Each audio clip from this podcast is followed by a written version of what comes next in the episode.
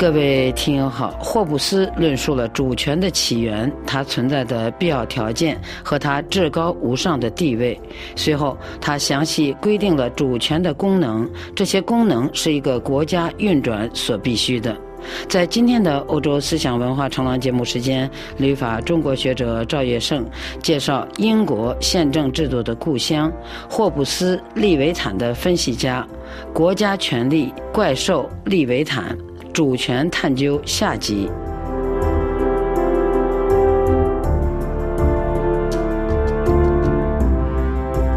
赵先生您好，您好，赵先生，霍布斯相信主权的产生是个体自由选择的结果吗？从原初的意义上呢，就是这样的。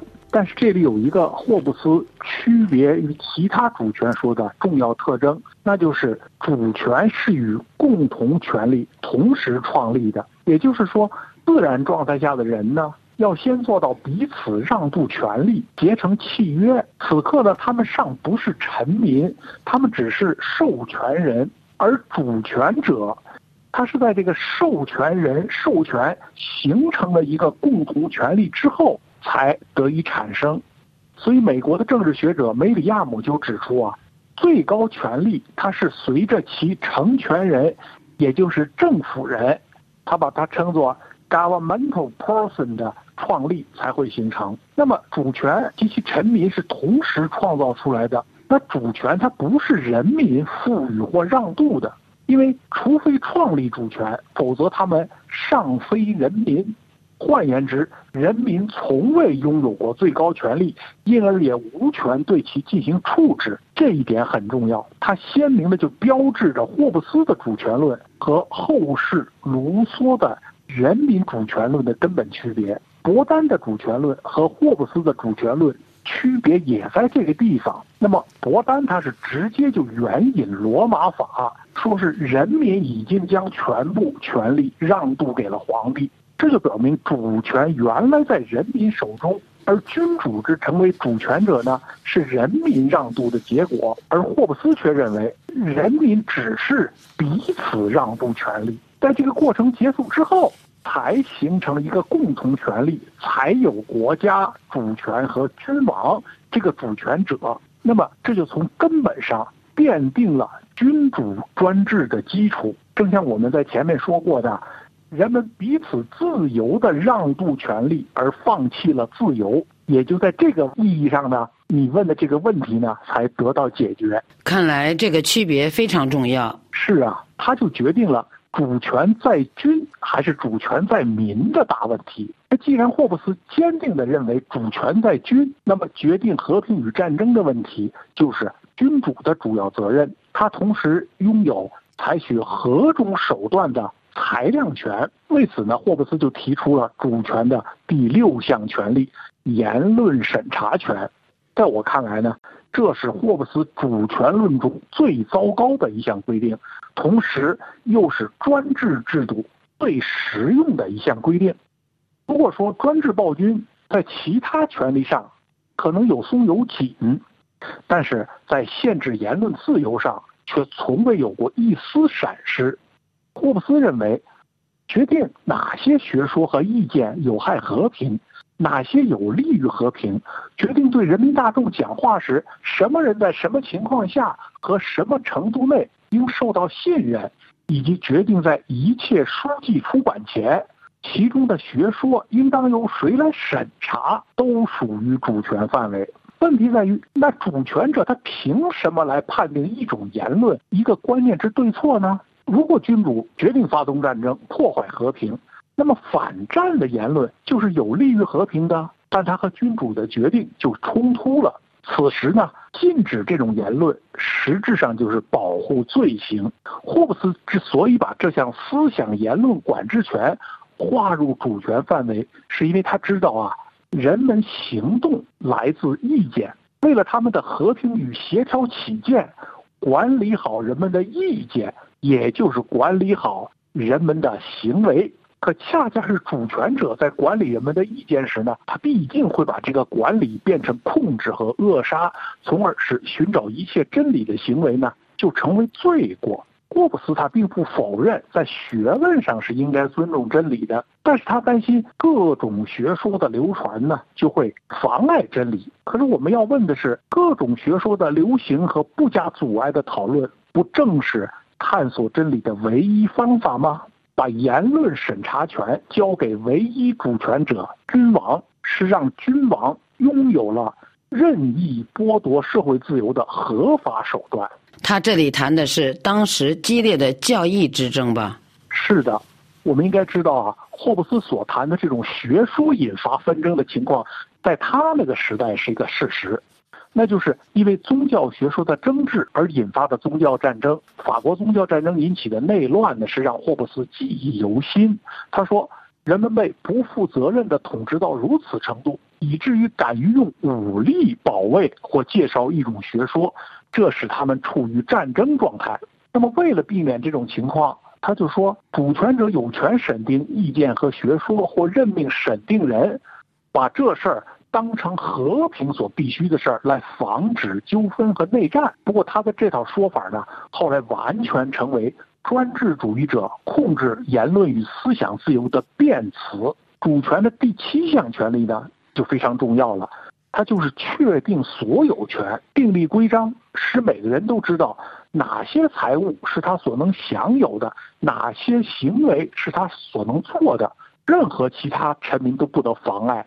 这些有关我的、你的及私有财产权，以及臣民行为中的善恶、合法与非法的规章，便是市民法。那么，霍布斯在这里谈的是国家民法，属于司法范围。这表明，在他心目中呢，国家主权的代表。君主有权决定财产制度，这个要求他表述的非常简略，但是他明确的指出，主权者要立法来保障财产权不受侵犯，所以主权的第八项权利就是司法权，这就是听审并裁决一切有关世俗法与自然法以及有关事实的争执的权利。那么在霍布斯看来呢？确立财产权的法律订立之后，你要是没有裁决权，那么每个人都会运用自己的力量来捍卫自己的权利，这就将使社会处在一种战争状态了，而这是建立国家主权呢所要克服的。第九项主权是战争权，它包括宣战、媾和和征兵的权利，也包括筹措军费、实施动员的权利。它特别强调，军队的指挥权属于主权者所有，军队的将军，不论由谁担当，最高统帅始终是主权者。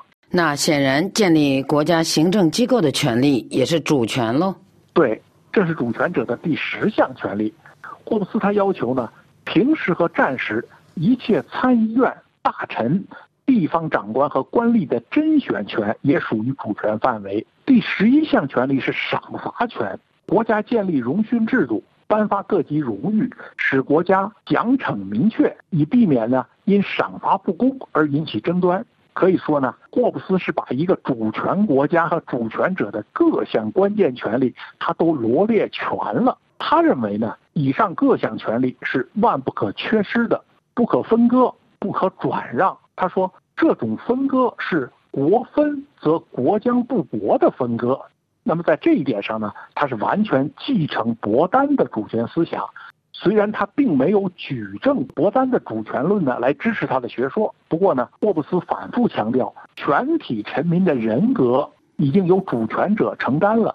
所以呢，全体的权利和主权者的权利呢是一回事儿，但是呢，他却把最高的荣位归给主权者，也就是归给君王。他说，因为荣爵源于主权，勋爵、伯爵、公爵、王公的身份都由他封，正如同仆人在主人面前一律平等，而没有任何荣位等差存在一样，臣民在主权者面前也是这样。不在主权者面前时呢，他们有些人显得较为荣光，有些则差。那么在主权者面前，他们就像星星在太阳光之下一样，不那么光芒夺目了。这样看来，似乎臣民授权之后就再无存在感了。霍布斯他也看到了这一点，不过呢，他辩解啊，他是这么说的：他说，君主之下，人们可能受一个人激情的摆布；那么民主之下呢，人们可能受一群人摆布。其实，一切政府形式中的权利，只要完整到足以保障臣民，便全都是一样的。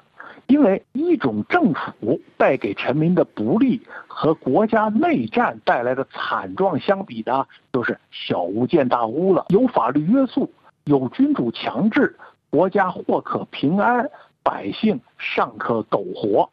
这要强于回到丛林法则的野蛮时代。这就像中国人爱说的啊：“宁做太平犬，不做乱世人。”不过，霍布斯的这段托词呢，他是站不住脚的，因为一个成熟的民主制度可以保证国家正常运行，人民安居乐业，同时享有人最重要的价值——自由和尊严。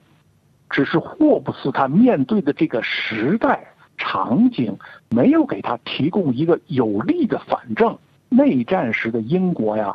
恰恰是处在一个转型时代，霍布斯选择君主专制的主权形式来实现他国泰民安的梦想。好的，那就谢谢赵业胜，谢谢。